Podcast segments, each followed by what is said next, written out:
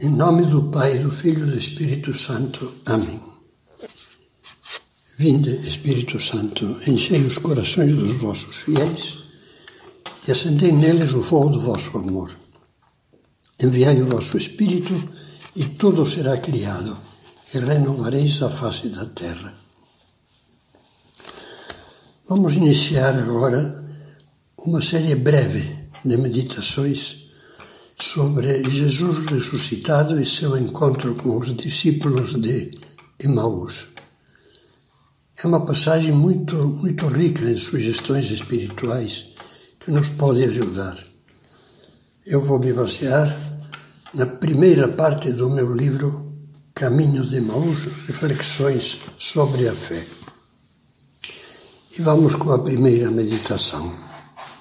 Ao cair da tarde. Uma das passagens mais belas do Evangelho, também do ponto de vista literário, é a descrição do encontro de Jesus ressuscitado com os dois discípulos de Emaús na tarde da ressurreição do Senhor. São Lucas inicia assim o relato. No mesmo dia, o primeiro da semana, o que hoje nós chamamos domingo, dia do Senhor, Dois dos discípulos iam para um povoado chamado Emaús, a uns 60 estádios de Jerusalém. 60 estádios, como diz São Lucas, seriam uns 10 quilômetros. Outros manuscritos antigos do Evangelho de São Lucas colocam uma distância maior, mas tanto faz. O, o sentido do, do, do texto evangélico é o mesmo. Dizia, iam para um povoado chamado Emaús, a uns 60 estádios de Jerusalém. Conversavam sobre todas as coisas que tinham acontecido. E enquanto conversavam e discutiam, o próprio Jesus aproximou-se e começou a caminhar com eles. São José Maria Escrivá, entrando ao vivo nesta cena evangélica, comenta no livro Amigos de Deus com um toque de poesia. Caminhavam aqueles dois discípulos em direção a Emaús. Andavam a passo normal, como tantos outros que transitavam por aquelas paragens, e ali, com naturalidade, apareceu-lhes Jesus e caminha com eles, numa conversa que diminui a fadiga. Imagino a cena Bem ao cair da tarde, sopra uma brisa suave.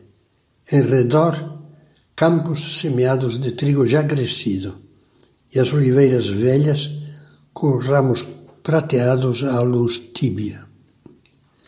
Desses dois discípulos que aparecem pela primeira e última vez no capítulo 24 do Evangelho de São Lucas, só sabemos três coisas que eram discípulos de Jesus, que tinham ido, como todo judeu piedoso, a Jerusalém para a celebração da Páscoa, da Páscoa judaica, e que residiam na aldeia, aldeia de Emaús, relativamente próxima da cidade. Esses traços nos permitem esboçar uma breve síntese biográfica que nos ajudará a entrar mais a fundo na cena evangélica. Dizíamos, em primeiro lugar, que eram discípulos de Jesus. Isso significa que haviam conhecido o Senhor em Jerusalém, pelo menos em várias das diferentes ocasiões em que ele lá havia ido para comemorar as principais festas judaicas. Tinham escutado os seus ensinamentos, quase sempre nos pórticos do templo, e quase com certeza viram vários dos seus numerosos milagres. O fato é que acreditaram nele e se tornaram seus seguidores fiéis, discípulos, como diz o Evangelho. Em contato com a fé dos apóstolos e dos outros discípulos que costumavam acompanhar Jesus, homens e mulheres, o coração deles vibrava cada vez mais com a esperança de que Jesus fosse o Cristo, ou seja, o Messias, ansiosamente esperado por Israel durante séculos. A temperatura dessa esperança aumentou ao ver o entusiasmo popular com que Jesus foi acolhido na sua entrada em Jerusalém no domingo de Ramos, como nós o chamamos, quando se dispunha a preparar a celebração da Páscoa e a cidade fervia de gente que lá acorrera de muitos lugares e até países para a maior festividade judaica do ano. Com certeza, os dois amigos de Emaús foram testemunhas emocionadas do fervor com que aquela multidão estendia mantos e ramos de árvores, atapetando o caminho por onde Jesus passava, montado num jumentinho, tal como anunciara o profeta Zacarias. Dança de alegria, filha de Sião. Dá vivas, filha de Jerusalém, pois agora o teu rei está chegando, justo e vitorioso. Ele é pobre veio montado num jumento, num burrico filhote de jumenta. A exultação popular via iminente a instauração do reinado do Messias. Jesus, pensavam eles, depois da recente ressurreição de Lázaro, estaria finalmente pronto para estabelecer seu reino. E assim o povo clamava Osana, bendito que vem em nome do Senhor, bendito seja o reino que vem, o reino do nosso pai Davi, Osana no mais alto dos céus. Era natural que os dois discípulos, envolvidos pelo arrebatamento da multidão, sentissem o coração rebentar de júbilo. Agora sim, agora o reino do Messias será instaurado para sempre. Ele restaurará o reino de Israel, como dizia vaticinando Isaías e fará irradiar o domínio de Deus sobre o mundo todo. Não sabiam que o plano redentor de Deus era outro completamente diverso. Como veremos em outras meditações, os caminhantes, na sua conversa com Jesus, estavam desolados, porque a esperança nesse reino tinha sido aniquilada com o fracasso de Jesus nas mãos dos poderosos dos sumos sacerdotes e do governador romano, Pilatos. Haviam contemplado pasmados e atordoados aquele Jesus que julgavam Messias Rei, preso, humilhado, achincalhado, açoitado, cuspido, coroado de espinhos, crucificado e morto, e por fim fechado no silêncio da sepultura já fazia três dias. Este era o estado de ânimo dos nossos dois amigos, que explica bem as reações e, e, e as interpretações que eles faziam e a tristeza que os dominava. Acompanhamos de novo um trecho do relato de São Lucas. Naquele mesmo dia, o primeiro da semana, dois dos discípulos iam para um povoado chamado Emaús conversavam sobre todas as coisas que tinham acontecido. São as coisas que acabamos de descrever sinteticamente.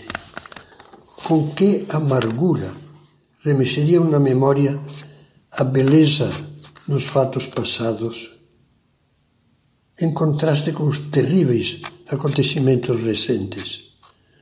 Como seria a sua conversa? Por mais que debatessem, não conseguiu entender nada do que tinha acontecido, nem achavam sentido nenhum. O que para eles era evidente é que o maior sonho de sua vida se tinha estilhaçado. Só restava o trauma e a tristeza. Eu gostaria que aproveitássemos esta meditação para rememorar também nós os nossos sonhos perdidos, as nossas esperanças desfeitas, as alegrias espezinhadas. É possível que não nos tenham faltado alguns desses sofrimentos e que achemos natural que tenha ficado no nosso coração um travo azedo de pessimismo, desânimo e descrença. Às vezes até nos parece inevitável, como se fosse lei de vida, que a passagem dos anos traga consigo uma invasão de decepções e de ceticismo.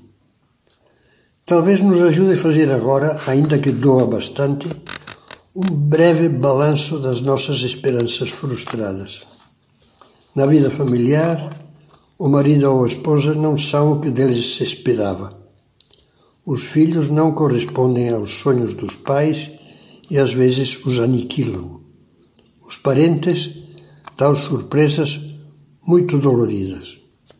Na vida profissional, não alcançamos as metas desejadas, ou quando as alcançamos, fica um verme interior dizendo: não era isso, não era isso, eu esperava muito mais. Ou então temos que padecer os danos causados pela traição de um colega, de um sócio, talvez de um parente, de um velho amigo. Na amizade também não faltam esperanças e expectativas legítimas que caíram no chão e nos deixaram desolados. Ou na hora da dificuldade, da desgraça e da dor, quando mais precisávamos de conforto e ajuda, vimos que alguns dos melhores amigos desapareceram. No campo da vida pública e social, quantas esperanças, quantas decepções. As venturas e desventuram giram em torno de nós como uma ciranda. Se lhe sugiro evocar essas decepções, não é para que se atormente, desenterrando aflições passadas e presentes, Sugiro-lhe isso para que, acompanhando de perto os discípulos de Maús e a sua conversa com Jesus, os entenda melhor e se levante na sua alma uma luz nova de esperança. Uma certeza de que não é uma utopia nenhum, uma certeza, perdão, que não é uma utopia nenhum consolo barato. Com Jesus, um esplêndido alvorecer é sempre inesperado e possível. Esperemos para começar a contemplar isto na próxima meditação.